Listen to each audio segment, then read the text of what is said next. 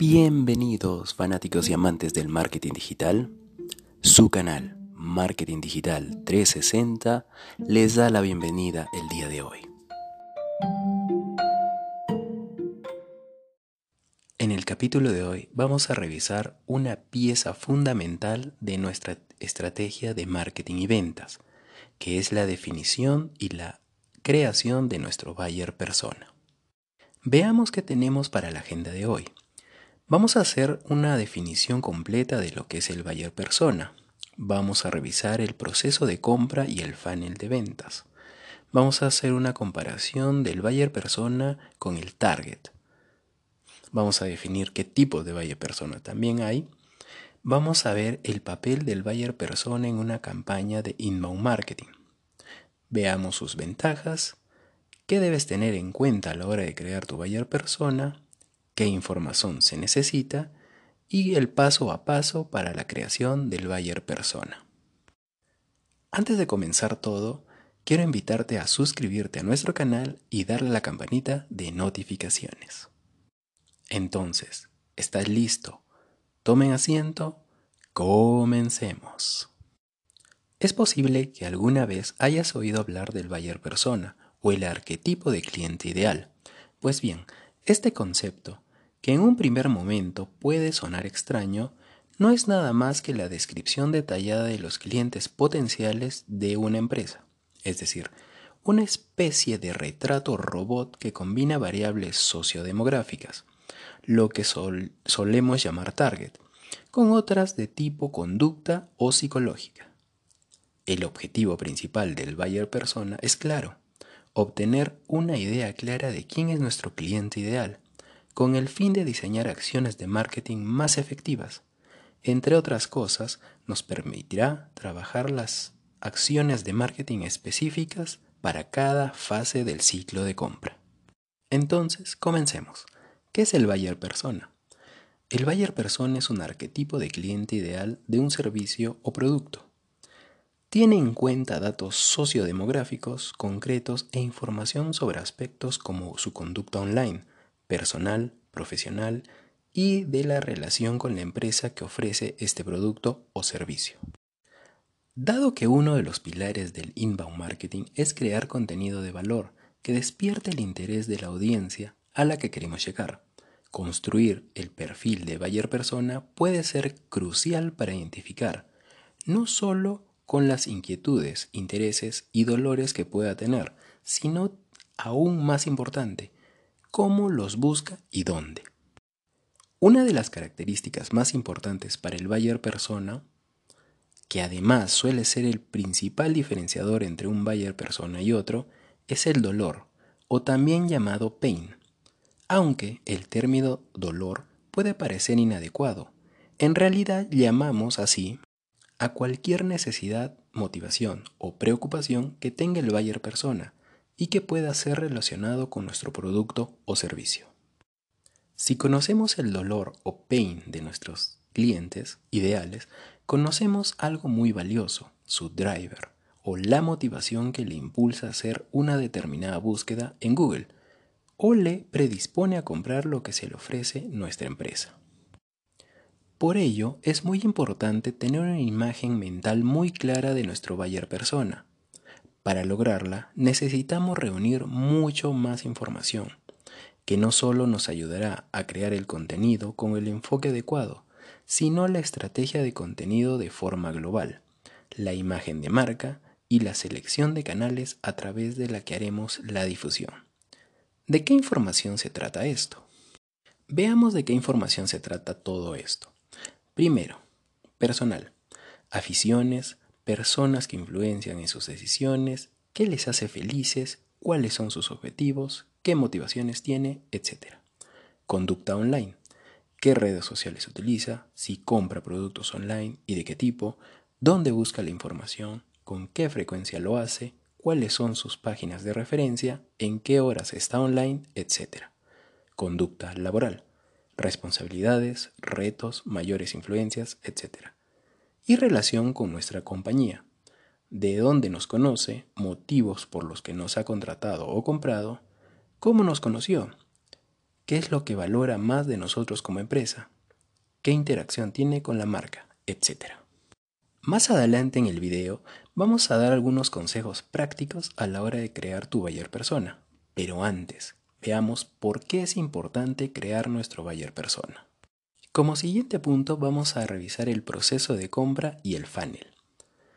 Una de las mayores ventajas del inbound marketing es su capacidad para llegar al perfil adecuado en una fase muy temprana del proceso de compra de nuestro cliente potencial o incluso recibir visitas de perfiles similares a nuestro buyer persona que aún no han dado cuenta de la necesidad que el servicio o producto de nuestra empresa puede cubrir. Todo esto sucede como parte de un proceso de compra que cuenta con las siguientes cuatro fases.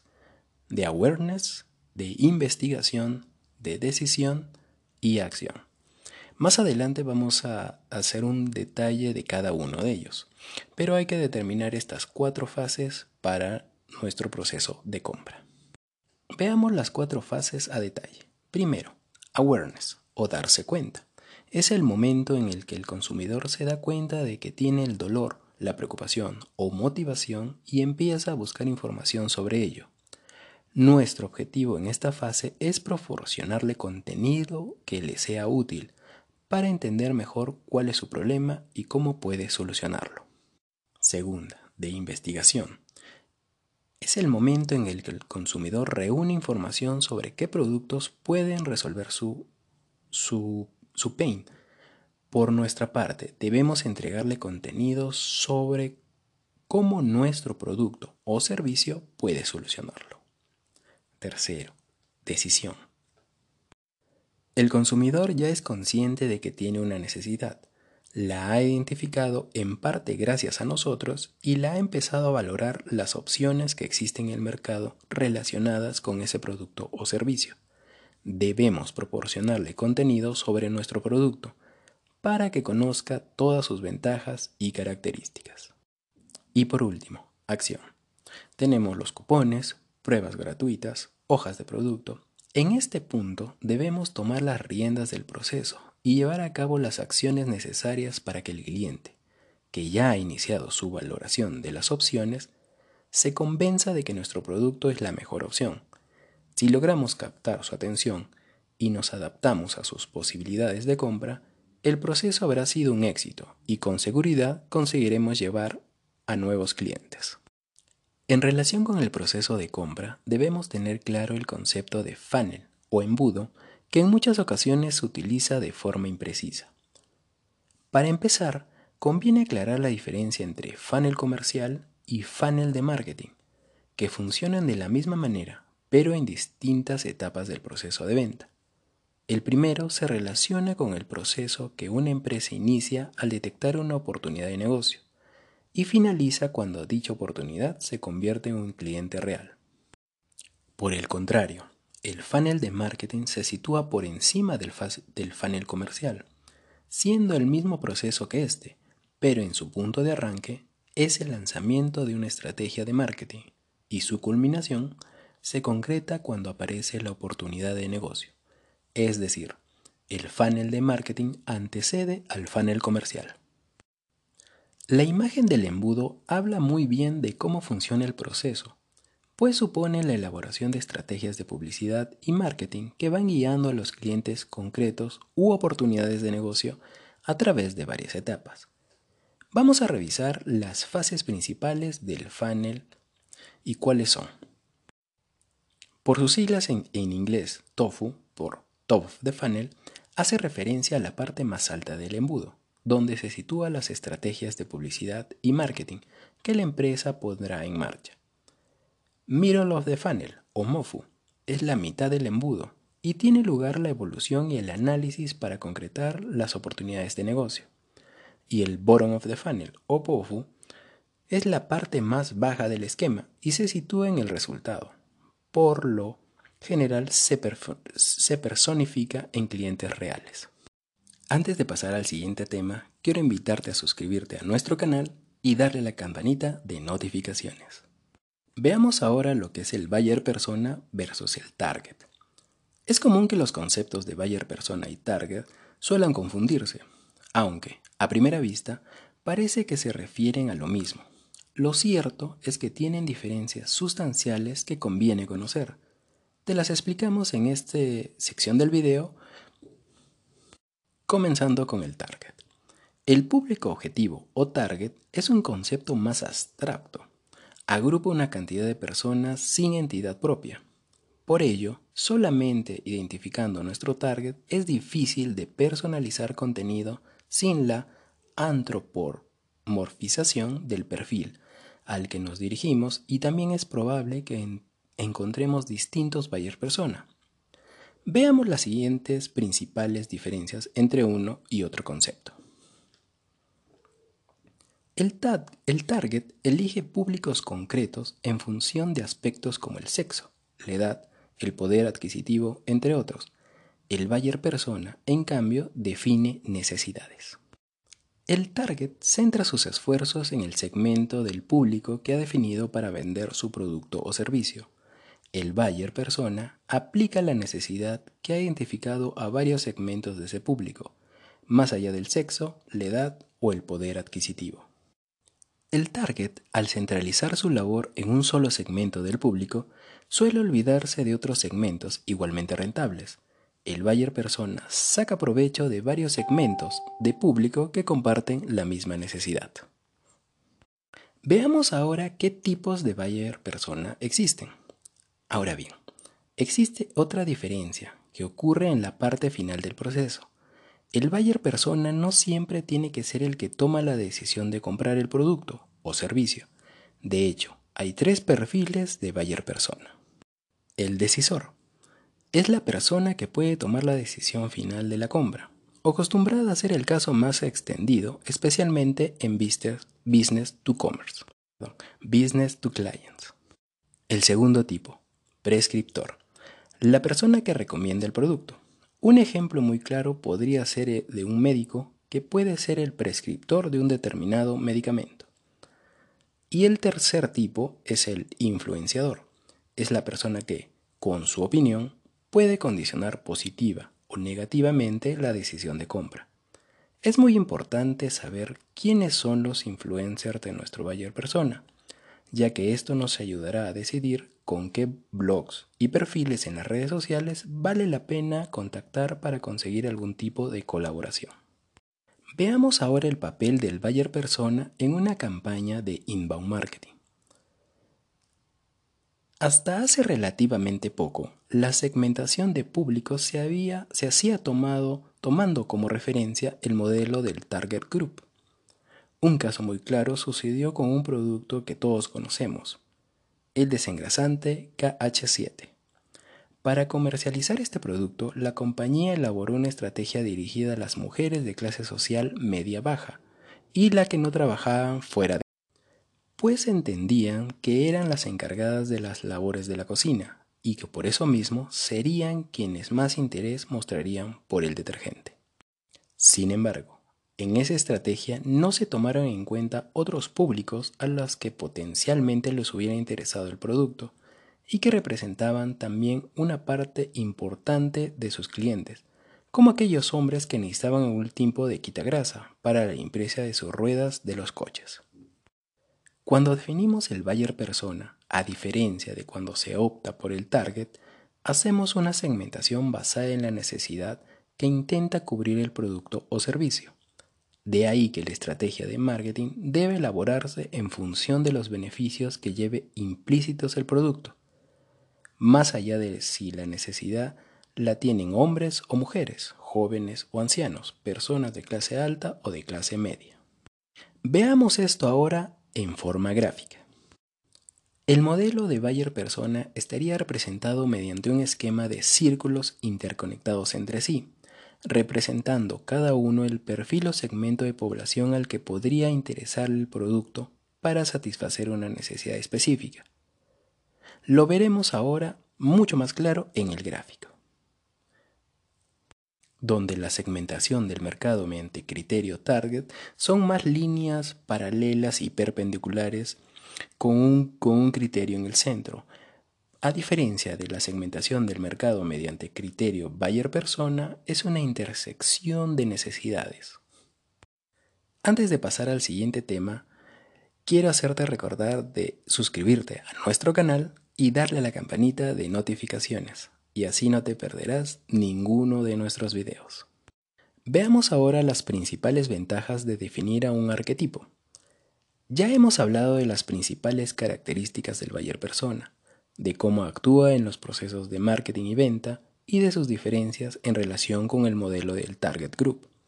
Ahora, es necesario que echemos un vistazo a sus principales ventajas. Primero, ayuda a conocer mejor el público o los públicos al que te diriges. Por lo general, esto se relaciona a través de entrevistas genéricas que adelantan las áreas de marketing o ventas de una empresa. En otras ocasiones no son de tipo específico.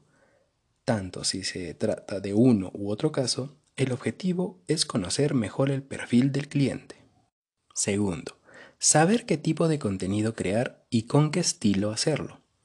Esto quiere decir que debemos conocer mejor los intereses, las inquietudes y los dolores de nuestros clientes potenciales, así como los datos sociodemográficos que nos ayuden a la creación de contenido respecto a los temas a tratar.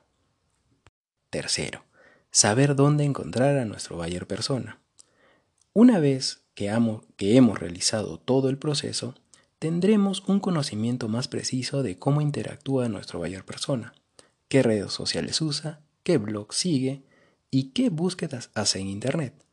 De cara a próximas estrategias, habremos ahorrado mucho camino. Y por último, la optimización de recursos de marketing de la empresa. Finalmente, cuando el trabajo de identificar a nuestro buyer persona está bien hecho, los recursos que a partir de ahí empleamos en otras estrategias se optimizarán. No tendremos que actuar con incertidumbre y los riesgos de estas acciones se minimizarán.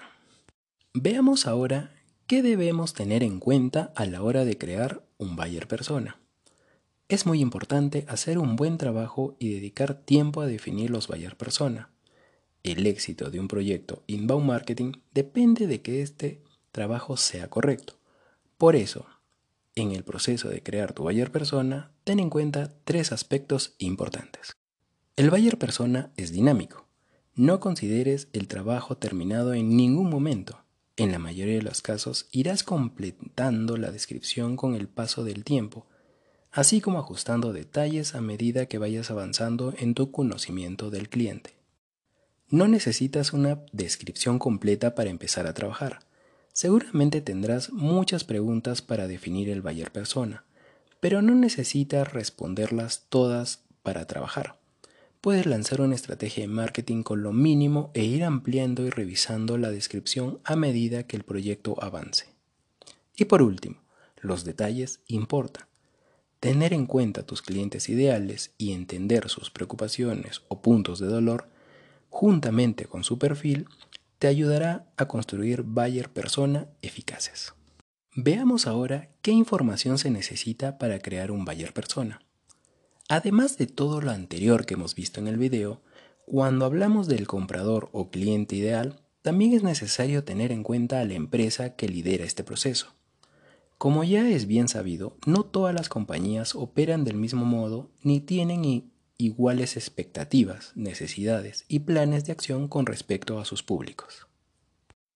En general, se trata de tener en cuenta aspectos que muchas veces solemos pasar por alto y que, en este aspecto en concreto, requieren atención. Veamos algunos puntos. Veamos tenemos que analizar el contexto del mercado y la situación actual de la empresa. Tenemos que revisar las líneas de producto y en qué consiste cada una. La facturación, cuál es el producto estrella, es el más rentable, qué recursos disponibles, personas implicadas en el proyecto de inbound marketing dentro de cada uno de los departamentos de la empresa. ¿Cuál es la estructura organizativa de los departamentos de marketing y ventas? qué acciones de marketing actuales, qué acciones se están realizando y para qué productos, qué contenidos se están elaborando y a través de qué canales se están difundiendo. ¿Cuál y cuál es el resultado de estas acciones y cómo se mide el retorno obtenido. Estas cuestiones permiten tener una imagen clara de la empresa tal y como es y del momento en que se encuentra. Cuando el proyecto se desarrolla externamente, a través de una agencia de marketing especializada, esta fase es incluso más necesaria para evitar cometer errores de enfoque basados en la falta de información y de contexto sobre la compañía. En el caso de proyectos desarrollados internamente, muchos de estos aspectos ya son conocidos por los responsables del proyecto, por lo que esta fase se puede acortar en gran medida y utilizarla utilizar este tiempo simplemente para profundizar en obtener información muy concreta relacionada con la estrategia de la compañía. Y antes de pasar al último tema, quiero hacerte recordar en suscribirte a nuestro canal y darle a, la campanita de notificaciones. Listo, y para finalizar, voy a detallar el paso a paso de la creación del Buyer Persona. Ya hemos mencionado que cada empresa identifica y clasifica sus buyer personas según sus criterios, necesidades y expectativas. Es preciso tener en cuenta estos pasos para crearlos. Paso número 1.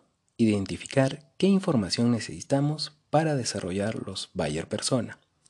El primer paso consiste en elaborar las preguntas que vamos a formular para obtener la información. ¿Qué necesitamos? Debemos usar las palabras y el enfoque correctos. Echemos un vistazo a un guion de definición del Bayer persona a modo de ejemplo.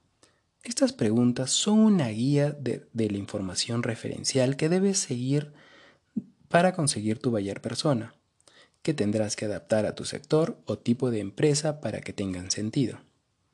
Vamos a revisar el cuadro para que esté más claro donde en la columna izquierda está la categoría y en la parte derecha qué preguntas.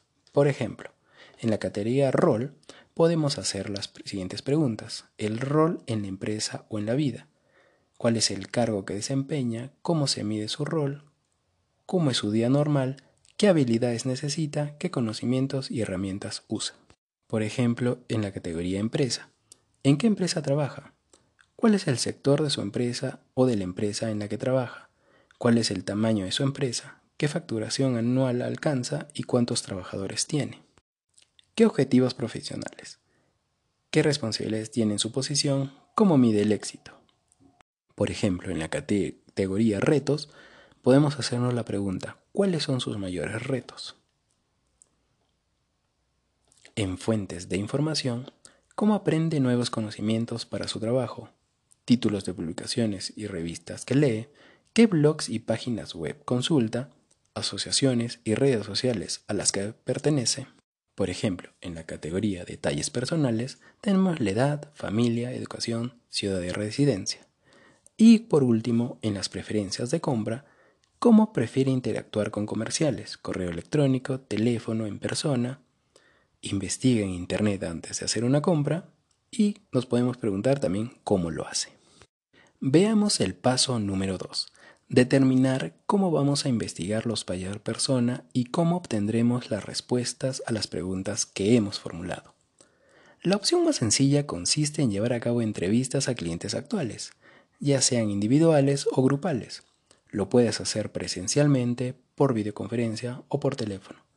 También puedes recurrir a las encuestas de clientes consolidados o hacerlo a través de alguien del departamento comercial que tenga contacto directo con los clientes. Otra opción son las herramientas de inteligencia de leads, que nos ayudan a extraer información adicional. Por ejemplo, qué contenidos les interesa a las personas, qué redes sociales usan, etc. En estos casos, nuestra base de datos puede servirnos de gran ayuda, tanto para realizar una lista de clientes como para conocer mejor a nuestros contactos. Ahora, se recomienda no hablar solo con clientes buenos, entre comillas, lo que nos los que están satisfechos con nuestro producto o servicio. Hablar con los clientes insatisfechos permite definir mejor el buyer persona, pues de esta manera entendemos el motivo de su insatisfacción. Por ejemplo, un producto demasiado complejo o no preparado para empresas grandes, etc. Hablar con clientes existentes tiene la ventaja de que no tenemos que compensarles como se hace normalmente en las encuestas o entrevistas, normalmente se da a las participantes de tarjeta regalo, por ejemplo. Los clientes quieren ser oídos, por lo que entrevistarlos nos da la oportunidad de conocerlos mejor y a la vez motivarles para que vuelvan más leads a nuestra marca. Tenemos que dejar claro que estamos buscando su feedback y que el equipo lo valora mucho. Si todavía no tienes clientes, puedes hacer hipótesis usando la lógica y ajustarlas a medida que entren nuevos clientes. Algunas alternativas son otros contactos de tu base de datos que no sean clientes, leads o contactos, por ejemplo. O también puedes pedir a expertos y personas influyentes que te recomienden a alguien a quien entrevistar.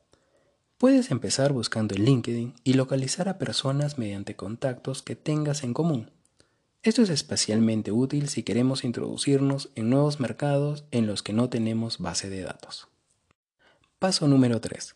Realizar esta investigación recopilando información y respuestas y anotando en la hoja de desarrollo del Bayer persona las respuestas mayoritarias.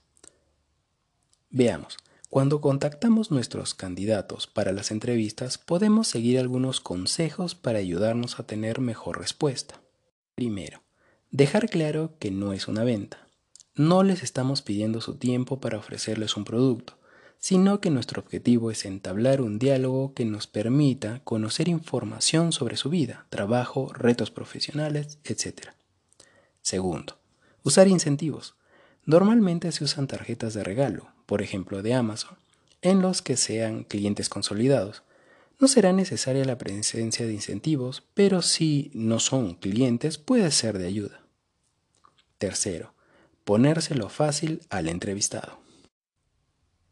Implica ser flexible con las horas, proponer varias opciones de hora para la llamada, mandar una invitación a su calendario, proponerle varias vías para hacer la entrevista, etc. Y por último, recopilar toda la información en el mismo sitio. Permite detectar tendencias y similitudes en las respuestas. La información recurrente es la que añadimos a la hoja de desarrollo del Bayer Persona. Podemos usar una herramienta como Google Docs, Excel, Trello o Evernote, entre otras. Cuarto paso. Usar la hoja de desarrollo del Bayer Persona para cada perfil que tengamos. La finalidad de estas hojas es establecer la base del perfil. Si mezclamos los perfiles será mucho más difícil obtener una información clara del proceso de entrevistas o encuestas. Veamos un ejemplo de secciones que debería tener una hoja del desarrollo del Bayer persona. Debemos tener la información demográfica, trabajo y nivel de experiencia profesional, cómo es su día de su vida, cuáles son sus puntos de dolor y cómo podemos ayudar a solucionarlos, qué es lo que valora más, cuáles son sus objetivos, dónde busca información, qué tipo de experiencia busca cuando investiga nuestros productos y servicios, y qué objeciones más frecuentes a nuestro producto o servicio tiene el cliente. Paso número 5. Convertir la hoja de desarrollo en un perfil completo de Bayer Persona, usando las buenas prácticas de desarrollo de Bayer Persona. Una vez recopilada la información correspondiente, se procede a su clasificación. La idea es de que cada hoja de desarrollo permite elaborar un perfil de Bayer Persona para ello es necesario tener en cuenta una serie de buenas prácticas. Primero, céntrate en motivaciones y no en comportamientos. Es más importante entender el motivo por el cual el buyer persona hace algo, que no a qué es lo que hace exactamente. El asunto debe ir enfocado a por qué usa una herramienta en particular, cómo y dónde busca una solución determinada o cómo consigue el objetivo específico. Segundo, el buyer persona tiene que ser realista. Aunque se trate de un perfil ficticio, tienes que hacerlo específico, pero no demasiado. Conserva un equilibrio, que sea suficientemente descriptivo, pero no tanto que solo encaje de forma exacta con una o personas que coinciden en este buyer persona. Tercero, escoge un buyer persona primario, en el cual te centrarás al principio. El resto son secundarios. Y por último, relata la historia del Bayer persona. Tu labor consiste no solo en presentar una lista de esas características, tiene que dar una representación detallada de quién es como persona. Y como sexto y último paso, vamos a contar la historia completa del Bayer persona siguiendo las buenas prácticas y el perfil completo. Siguiendo las buenas prácticas del apartado anterior, y el perfil que hemos obtenido tras las encuestas y entrevistas, es el momento de redactar una breve memoria que describa no solo al Bayer persona, sino que integre sus principales características en un contexto, para que esto se pueda valorar aspectos como lo siguiente. Trabajo e información demográfica. ¿Cómo es su día de su vida? ¿Cuáles son sus retos y puntos de dolor? ¿Dónde busca información? ¿Cuáles son sus principales objetivos sobre nuestro producto o servicio? Y esto ha sido todo por el capítulo de hoy. Espero que la información haya sido útil para todos ustedes. No olviden suscribirse y darle a la campanita de notificaciones y así no perderte ningún capítulo. Dale un like al video si te gustó y compártelo en tus redes sociales si crees que la información puede ayudarle a alguien más. Déjame tus comentarios y si tienes alguna duda sobre un tema en particular, podemos hacer a futuro un video al respecto. No olvidemos que vivimos en la mejor época para aprender nuevos temas y con Internet la información está a un solo clic. Nuevamente muchas gracias por tu visita. Desde Marketing Digital 360 nos despedimos. Hasta el siguiente capítulo.